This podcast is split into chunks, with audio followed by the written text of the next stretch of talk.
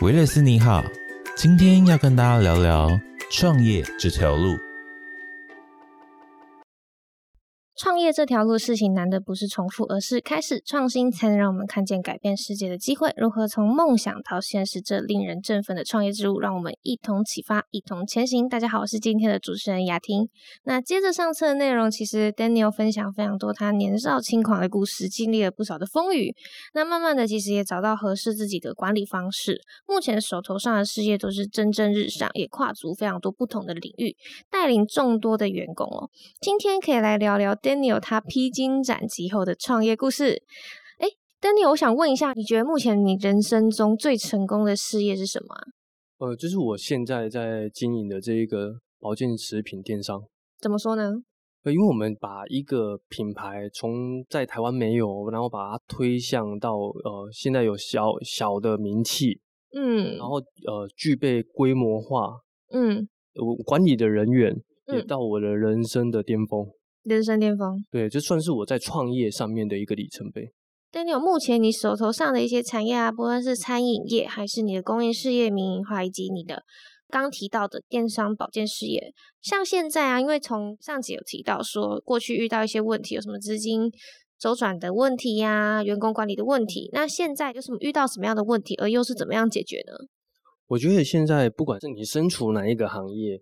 这个市场的变化速度非常非常非常的快，嗯，你必须得跟上潮流，你必须得知道客户的需求是什么，嗯，你才有可能赚到一点小钱，嗯，我我举一个例哦，我们在做保健食品，在前两年疫情的期间，嗯，我自认为在我们的成长速度是非常不错的，可是反观在今年完全疫情结束之后，开放了之后，大家对于健康不在乎了。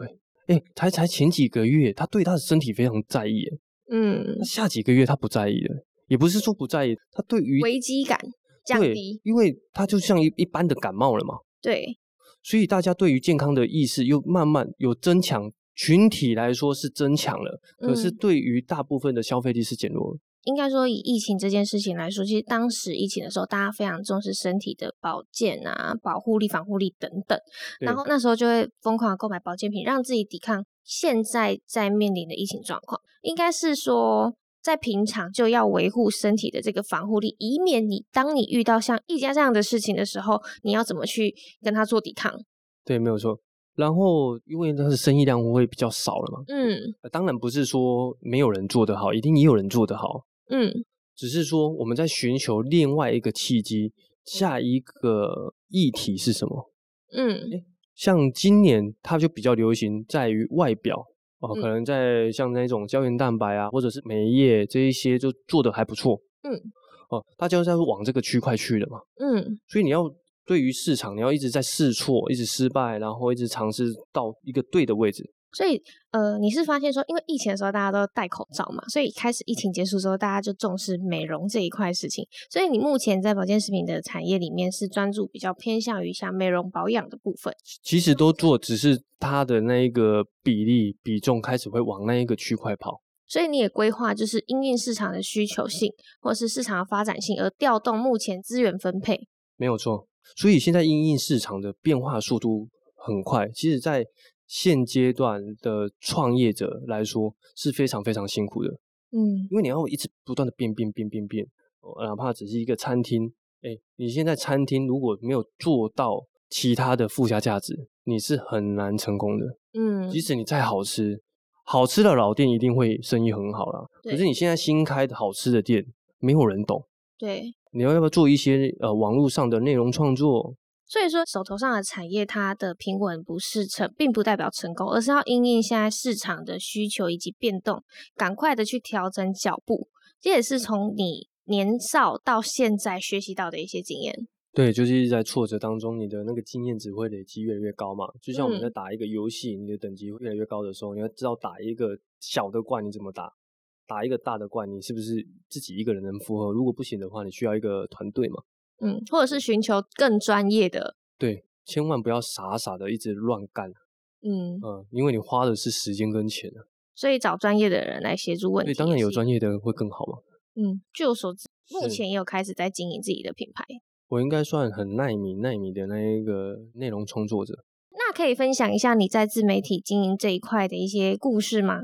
呃，其实我会开始想说，我自己要拍摄影片这一个事情，对我自己而言是非常需要大的突破。是因为你本来是不喜欢上镜头的吗？我害怕，我非常害怕。你知道那个恐惧，其实其实，在你当然在拍的时候，你跟过程不会表现出来嘛。可是，你在前一晚那个煎熬是非常可怕的。因为从以前的经验，在网络上也不是说一直在。自拍自己呀，还是什么不习惯面对镜头，对那个东西是感到非常恐惧的。嗯，对，你会想说，哎，我拍这个会不会被朋友笑，还是什么之类的？哎，到最后我就是要让他们笑，因为我是拍搞笑的。所以他们现在就是非常支持你，应该说把这个事情当做一个很娱乐的事情，其实不会对你的本人有很什么样的其他的想法。哎，一开始的时候的确蛮多人笑的。你说嘲笑的笑，而不是欢笑的笑。呃，就开开玩笑这样吗？嗯，对对对，呃，就是因为我拍这个短视频，我有很多以前呃已经没有联络的朋友，甚至国小同学，嗯，也都在网络上相认了。哦，是说啊，你是以前那个谁谁谁这样？哎，你在拍影片呢？这个是你吗？这样？哦，对，算蛮有趣的一个经验。你是怎么样突破自己要揭露在荧光幕前这件事情？就是因为我做这个保健食品电商，我们的做法是比较做广告式的。可是现在哦，演算法任何平台都是啦，你只是图片真的不行了。嗯，你必须要开始迈入影片，因为那个流量会比较好一点。嗯，可是全公司的人大家都害怕，你不能说不，你要跨先跨越，先去拍了。哎，你拍的有，你拍的不一定有成效，至少你会带动他们。嗯，我相信他们会拍的比我更好。当然，当然。对对对对。只是在这一个过程，你必须没办法，你是一个创业者，你是一个领导者，你就必须以身作则来做这一个事情。嗯，对。那现在是享受镜头的吗？呃，如果不要背稿的话，我都可以接受。你说自由发挥？对，我不要是擅长自由发挥，反而是那种背稿的，我讲的非常非常的剧本式的。对，我就记你于脑嘛，记不住。对我以前背课文都被老师打屁股嘛。哦，你就是比较录那种很真实的。分享啊，人设设定也是比较偏真实的。对，没有错，比较回归在朴实的我。那有在这个自媒体经营中更认识自己？有，我就发现我的台语好厉害哦。所以你的频道也会常常会出现台语，还是就是全台语？呃，有时候会被要求要讲国语，这样不就压抑住你了吗？对，我就觉得不能把我的那个戏剧张力展现出来。就差那么一点，没有像你就你就坚持啊！我觉得在那个自媒体经营的时候，有些人其实他展露真实的自我，反而很讨观众喜欢诶。我觉得在台语上面比较可以做到独特性，因为现在不是那么大众在做这一个区块。嗯，年轻人其实很多人现在都已经不会了，所以自目前在自媒体经营这一块也有自己的一些特色。对，我也提倡哦，现在的所有学子们，你的母语在哪里，你就要去学哪里。你要学把它学会，因为那是你的根。其实，在现在自媒体的产业，也就是鼓励年轻人找到自己的特色，勇于表现自己真实的一面。其实，说不定可以在网络上掀起小小的风波。对，我觉得，因为现在的时代就是这样嘛，你要跟着这个时代的潮流，你要能理解它，然后去玩，去跟去去享受它。不要说呃，拍一个东西好像绑手绑脚。如果你不喜欢，那你就不要拍。嗯，可是如果你要拍，你就享受它。OK OK，这个其实刚就是在上一节内容有提到说，因为你开始经营了这个自媒体，所以也帮助到你其他的产业，像是火锅店的营销也有提升。对，因为我们现在也是做一个企划嘛，然后看怎么去把它的这个曝光度做到更好。那我觉得 Daniel 最棒的地方就是说，他虽然在不同的领域都有去涉猎，然后一直在观察市场的变化，并且学习，甚至是可以学习到更多之后，帮助到自己原本的产业。我觉得这个点是非常非常棒的一个地方。那我想要再问一下 Daniel，说你觉得做老板跟做员工最大的差异性是什么啊？其实创业跟一个雇员最大的差异就是一个，我觉得是稳定性啊。嗯，那个稳定性就是你做员工，你不用太多的烦恼。嗯，对你顶多老板跑路，你也是一个月两个月的薪水没拿到嘛？对，然后就找下一份工作，你就找下一份工作了，然后你的人生也不会有太大的改变。对，OK。可是做老板不一样，我觉得就是时时刻刻在赌博。嗯，如履很多如履薄冰，尤其你做到越大的时候越可怕，因为你要承担的东西更多。嗯。哦，你也要害怕哎，劳基法会不会不小心有一个什么一句话讲不好就触犯了劳基法？对，真的是会这样的。因为我认真的去研究了所有的劳基法，还有很多创业的这一些法规、税务啊什么之类的，我才知道为什么我们台湾的中小企业的呃这个五年的存活率剩下五 percent 了，这是内政部给出来的数据。嗯，就是因为太困难了。我想要问一下，插播一下，就是有什么特别的创业经验吗？应该是我国小的时候第一次陪我姑姑去摆摊，从国小就要开始做老板。呃，我被强迫的。我姑姑叫我一定要去打工，她叫你去摆摊，然后你自己要处理这一切，收包含收支什么的。对，因为是她联合我妈一起卖掉我的神奇宝贝公仔，她叫我自己摆摊卖掉我自己神奇宝贝公仔。为什么？天哪，好残忍！对一个儿童怎么可以这么残忍？那那时候你有学到什么吗？因为那时候我就买太多公仔了。我就是小时候花很多钱。对对对对对，他们觉得，嗯，你这个东西又应该要卖掉。钱不容易赚，你不应该这样子。对对对，然后我是边卖的时候，哇，那个心痛。哎，有人买吗？哎，蛮多人买的，因为我卖的比较便宜。啊，卖的钱是你的？哎，我妈拿去了。你这样算是创业吗？这样是那个吧被迫卖身呢？对，没有错，这是我第一次摆摊，然后真的是有面对客户，然后真的是把这个东西卖出去。可是那个卖出去的心境应该非常不同，希望客人不要买。可是围观了非常多的小朋友。你不得不卖。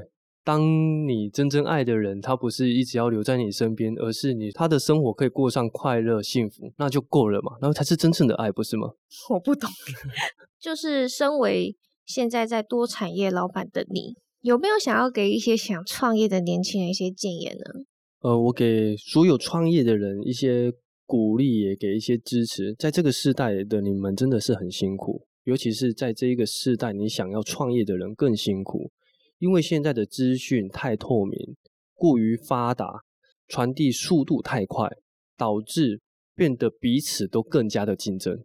现在的创业不一定你要很很大的资金你才创业，我会建议你先开始去运营你的内容，或者是说拍拍短视频啊，开始慢慢的经营，或者是说你觉得你有一些这一些网络影响力的时候，你再来干你原本想做的那个事情，会更顺遂，会更顺遂，更轻松。对你不用再请一个行销公司啊，你要花一大笔钱去做一个行销嘛？因为我知道很多台湾的年轻人，就是我梦想要开一间咖啡厅这件事情。其实咖啡厅在品牌行销上也非常的重要。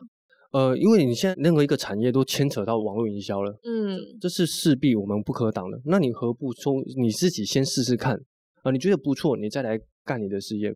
我并不是说你直接去开一个咖啡店你会失败，对，并不一定的。只是说你有做好这一些万全的准备，或者是有经验的人可以教你学习的时候，你成功几率会比较大一点。嗯，对，因为毕竟那一些人的经验是用钱堆叠起来的。对，你从他们中学习经验，你就省了非常多的成本。所以创业真的非常非常不容易哦。我们非常谢谢 Daniel 来跟我们分享这么精彩的创业故事。呃，听完他也其实从他的人生中感受到他有非常多的波折、心境的变化，然后以及面对挫折能力，还有就是面对事情在解决问题上也更加成熟。是经过了非常多的不同的产业呀、失败啊，像是跟女朋友借钱发员工薪水等等，其实都是在生命中学习成长的一环。那我觉得 Daniel 最值得大家学习的事情，就是他非常的不畏惧挑战，然后跨足非常多领域去发展。这其实有些产业也并不是自己所擅长的。那他靠的其实不只是敏锐的商业嗅觉，更是有胆识的去试错，而且并且勇于承担责任，作为一个老板的心态。那也因为经历非常丰富，就是他之前也做过苦工，前面有提到，他之前就是要自己去夜市。摆摊卖自己心爱的玩具，然后年轻的时候打工的时薪是二十块钱。那其实他也更会去站在员工的角度去着想，到了现金才会有不错的成就。那我非常期待未来 Daniel 还会有什么样产业的发展哦。我们非常谢谢今天 Daniel 参与我们的节目，在下方资讯栏有我们 Daniel 的个人网页，如果有兴趣的朋友可以点击进去看看哦。最后，如果喜欢今天这节的内容，或是有什么想法跟建议，都可以留言跟我们说。如果有想要分享的创业故事，我们也诚挚的邀请你参与我们的节目，欢迎联系我们。那也可以到 Apple Parks 帮我们打五颗星留言，让我们知道。然后记得按下订阅、关注加分享，才不会错过最新的集数。然后，如果你们有实质留言鼓励，也是我们制作节目的最大动力。那我们就下期再见吧，拜拜。